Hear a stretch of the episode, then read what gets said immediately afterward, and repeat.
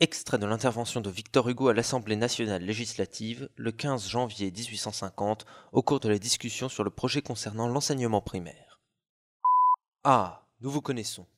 Nous connaissons le parti clérical. C'est un vieux parti qui a des états de service. C'est lui qui monte la garde à la porte de l'orthodoxie. C'est lui qui a trouvé pour la vérité ces deux étés merveilleux, l'ignorance et l'erreur. C'est lui qui fait défense à la science et au génie d'aller au-delà du missel et qui veut cloîtrer la pensée dans le dogme. Tous les pas qu'a fait l'intelligence de l'Europe, elle les a fait malgré lui. Son histoire est écrite dans l'histoire du progrès humain, mais elle est écrite au verso. Il s'est opposé à tout. Oh Oui, certes, qui que vous soyez, qui vous appelez le parti catholique et qui êtes le parti clérical, nous vous connaissons. Voilà longtemps déjà que la conscience humaine se révolte contre vous et vous demande Qu'est-ce que vous me voulez?